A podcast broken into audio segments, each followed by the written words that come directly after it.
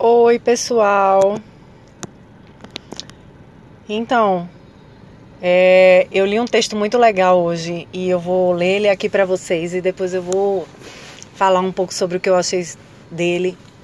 Então, o CEO do Euroexim Bank Limitada fez os economistas pensarem quando disse: um ciclista é um desastre para a economia do país. Ele não compra um carro, ele não toma um empréstimo. Ele não compra um segundo carro e ele não compra combustível. Ele não envia seu carro para serviços e reparos. Ele não usa estacionamento pago. Não causa acidentes graves, não existe rodovias com várias faixas, não se torna obeso. Sim, e que droga! Pessoas saudáveis não são necessárias para a economia.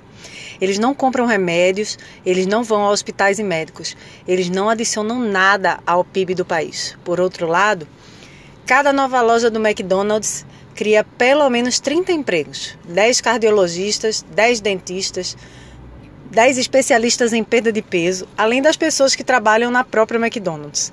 Escolha sabiamente um ciclista ou um McDonald's. Vale a pena pensar. Caminhar é ainda pior. Eles nem compram bicicleta.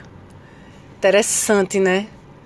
Impressionante como é, é, a gente precisa prestar atenção nos nossos valores. Realmente, se a gente for parar para pensar, um ciclista ele não adiciona, entre aspas, né, nada ao PIB do Brasil, nada ao PIB de um país, né? Então a gente precisa refletir sobre se isso for realmente verdade, qual é a importância, né, de se manter uma população saudável.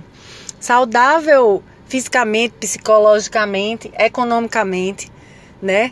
Porque o saudável, ele não acrescenta em nada. Então deve ser por isso que nós temos um grande culto à medicação, a, a, ao resultado rápido, a imedi, ao imediatismo que chama, né?